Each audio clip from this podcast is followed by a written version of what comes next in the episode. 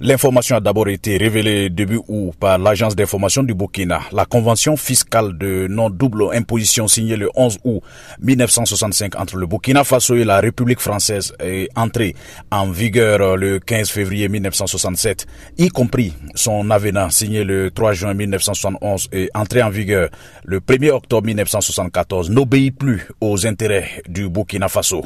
Avait écrit l'agence d'État précisant que les autorités burkinabées accusent la France d'être restée silencieuse à ces deux demandes pour renégocier les termes de la Convention.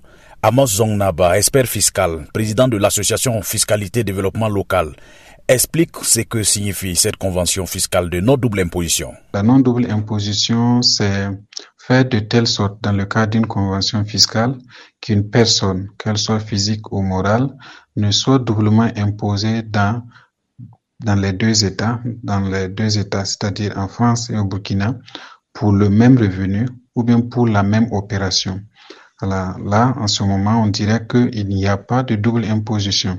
Ouagadougou estime que seul Paris tire profit de cette convention. Aboubakar Nakanabo, le ministre de l'économie à la télévision nationale. C'est censé être gagnant-gagnant. Mais dans les faits, nous n'avons pas d'entreprises burkinabées qui exercent en France. C'est plutôt les entreprises françaises qui viennent exercer ici.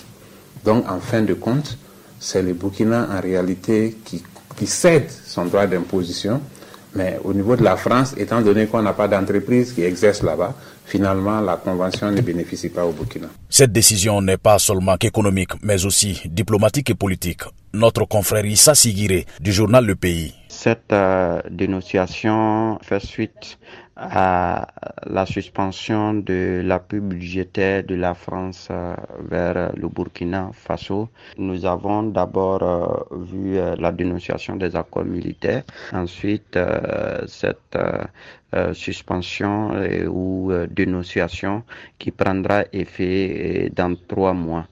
On peut dire que c'est une décision à la fois financière et politique et même diplomatique parce que c'est une question de recette, parce qu'il y a beaucoup de consultants français qui interviennent au Burkina Faso, des entreprises françaises qui interviennent au Burkina Faso, mais à l'inverse, on a très peu d'entreprises burkinabées qui font la même chose au niveau de la France. Selon les experts, la Convention avait aussi un deuxième élément important qui est l'assistance administrative.